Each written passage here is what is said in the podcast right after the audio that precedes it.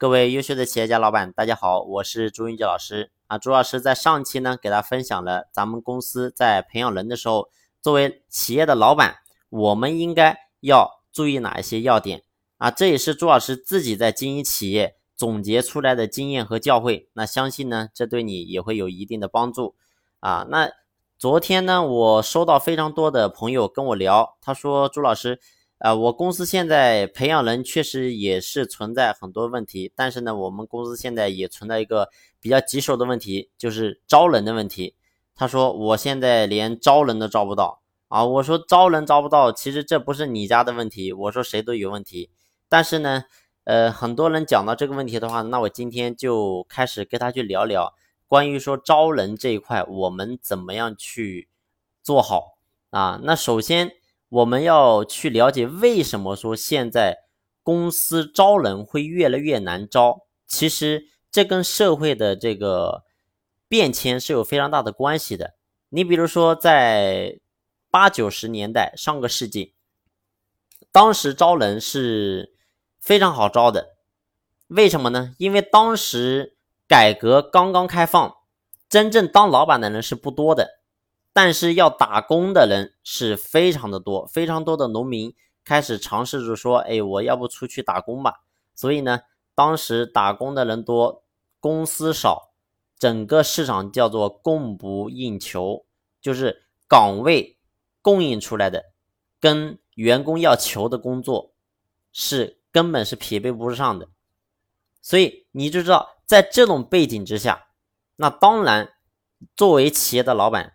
他想要招人是非常好招的，可以说不是叫招人，那是叫挑人啊，就看谁比较好，我就挑谁进来干活啊，看谁不行，我随时就可以炒炒掉啊，不要，我可以随时我就可以找到人顶替他的岗位，所以这是过去在八九十年代。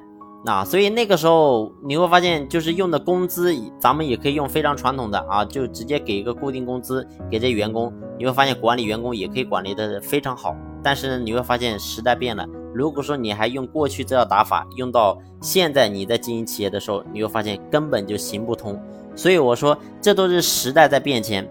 那时代慢慢的变迁到目前为止，你会发现咱们公司。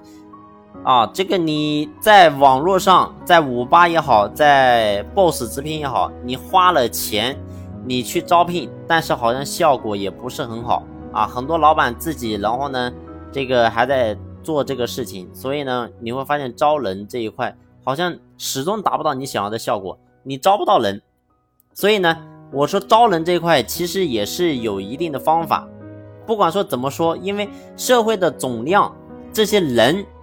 要找工作的人是越来越多的，这么跟你讲吧，上个世纪八九十年代，虽然说市场是供不应求，现在是供过于求，但是呢，当时找工作的人的总量比目前来讲，一定是现在比过去是要更多的，所以人群找工作的人群是还在的。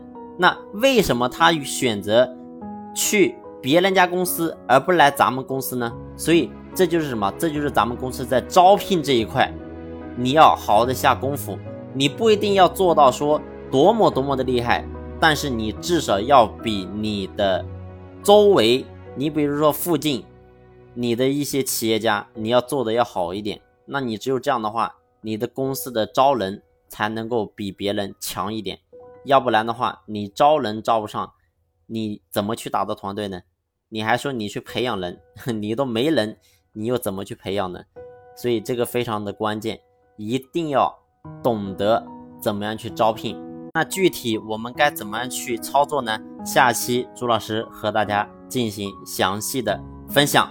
好了，感谢你的用心聆听，今天呢就分享到这里，欢迎你在评论区和我进行互动。如果说你在招人这块有什么好的想法，或者说有什么困惑，你都可以跟我进行交流。好，谢谢。